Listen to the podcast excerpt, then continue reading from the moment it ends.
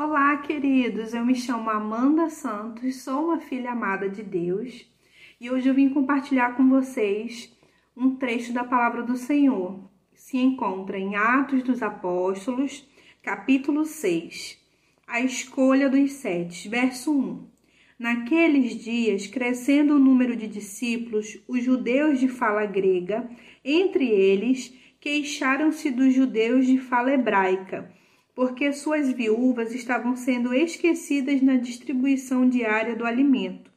Por isso, os doze reuniram todos os discípulos e disseram: Não é certo negligenciarmos o ministério da palavra de Deus a fim de servir às mesas. Irmãos, escolham entre vocês sete homens de bom testemunho, cheios do Espírito Santo e de sabedoria Passaremos a eles essa tarefa e nos dedicaremos à oração e ao ministério da palavra. Tal, tal proposta agradou a todos. Então escolheram Estevão, homem cheio de fé e do Espírito Santo, além de Filipe, Procoro, Prócoro, Nicanor, Timon, Pármenas e Nicolau um convertido ao judaísmo, proveniente de Antioquia. Apresentaram esses homens aos apóstolos, os quais oraram e lhes impuseram as mãos. Assim a palavra de Deus se espalhava, crescia rapidamente o número de discípulos em Jerusalém. Também um grande número de sacerdotes obedecia à fé. Um trecho bíblico relativamente pequeno, mas muito edificante. Essa primeira parte aqui, do verso 1 e 2, nos ensina a importância da gente delegar as coisas, a gente saber o que é mais importante, o que é prioridade e o que dá para delegar. E aqui eles conseguiram compreender que era importante a distribuição diária de alimento, mas que era mais importante eles se dedicarem à oração e ao ministério da palavra. Mas as viúvas não iam ficar desamparadas, porque eles iam delegar a escolha dos sete para que todas as funções fossem cumpridas para a glória de Deus. Outra coisa que eu quero testemunhar é com relação às características que essas pessoas precisavam ter. Elas tinham que dar bom testemunho. O que, que é essa questão de dar bom testemunho? é a gente viver debaixo ali, sabe, de dar o exemplo. É, viver de acordo com o que a gente acredita, no que é, no que é verdadeiro. E no que, que é verdadeiro para um cristão? A palavra de Deus. A pessoa vai seguir a palavra do Senhor, os princípios, as instruções, cheios do Espírito, do Espírito Santo. É... Ser cheio do Espírito Santo é uma experiência poderosa que você pode buscar e você pode pedir ao Senhor para que Ele possa derramar isso sobre a sua vida. É... Sabedoria.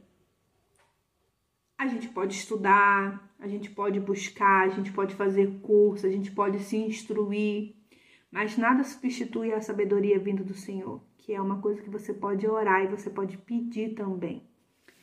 É, verso 4. Nos dedicarmos à oração. Você pode ter, e é importante você ter, aquele momento do famoso TSD tempo a sós com Deus aonde você não faz mais nada, você abre mão de coisas, de compromissos, de pessoas e vive aquele versículo bíblico que fala: Vai para o teu quarto, fecha a tua porta, fala ao teu pai em secreto, que o teu pai em secreto vai te responder. E você pode, depois de ter esse tempo, né, que é recomendado de manhã para que você possa orar, ler a palavra, ao decorrer do dia meditar na, na palavra do Senhor. Mas se você não pode de manhã, você faz o horário que você pode. Porque é melhor feito do que ficar na esperança de fazer o perfeito e o perfeito não sair. É... Aí outra coisa que fala aqui também, se dedicar à palavra, leitura da palavra. É... Ninguém acorda inspirado para ler 15 capítulos da Bíblia, não é mesmo? Mas por obediência à própria palavra de Deus, a gente tem que todos os dias, né, escolher a boa parte, mesmo sem vontade, mesmo não querendo, sabe, tirar e ler. Para pegar seu, no meu caso aqui, ó, giz de cera, sublinhar o que mais me chamou a atenção, uma palavra, uma frase, um verso, e ao decorrer do dia refletir sobre isso, orar a palavra, declarar a palavra sobre mim, sobre a minha casa, sobre a minha família, sobre os meus amigos, sobre o ministério, é, sobre as pessoas que a gente conhece e pedem oração da gente. É... E aí fala sobre Estevão, um homem cheio de fé. É uma coisa que você pode colocar como alvo de oração, pedir para o Senhor para que Ele te encha de fé. É...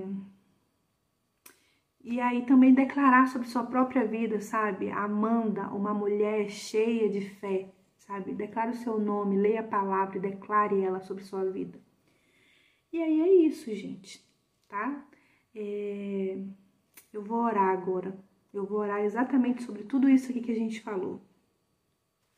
Senhor, que nós possamos escolher a boa parte, que nós possamos dar bons testemunhos, que a gente acredite e viva a tua palavra. A tua palavra é verdadeira, a tua palavra é fiel, a tua palavra nos cura, nos sara, que nós possamos ser cheios do Espírito Santo, que nós possamos ter uma experiência, experiências com o Senhor de forma poderosa. Coloque em nós o desejo de te buscar, Senhor que a gente possa pedir, a gente possa ver a manifestação da sua glória. É, eu quero orar por sabedoria também, mas uma sabedoria em específico, a sabedoria que vem do Senhor. Eu quero declarar que a nossa mente é de Cristo, que o Senhor guarde o nosso coração e as nossas emoções no Senhor. É, que a gente possa é, todo dia se decidir em se dedicar à oração, se dedicar à palavra e que o Senhor possa nos encher com a tua fé, com a tua paz que excede todo entendimento. É, às vezes, amém, né? Encerrada a oração. Às vezes você sente assim de orar de olho fechado, mas às vezes você pode orar também de olho aberto. É, não, não é uma oração mais ou menos, sabe? É, eu preferi orar, orar de olho aberto porque eu tinha anotado as coisas que eu queria orar aqui, né? E como eu tô gravando, então assim, eu tinha que ver aqui, né? Mas você, assim, no seu tempo a sós com Deus, sabe? Que você possa descansar em Deus e o Senhor possa falar com você também, de olho aberto, de olho fechado. O que importa é orar, né? Então é isso. Que Deus abençoe vocês e até o próximo vídeo.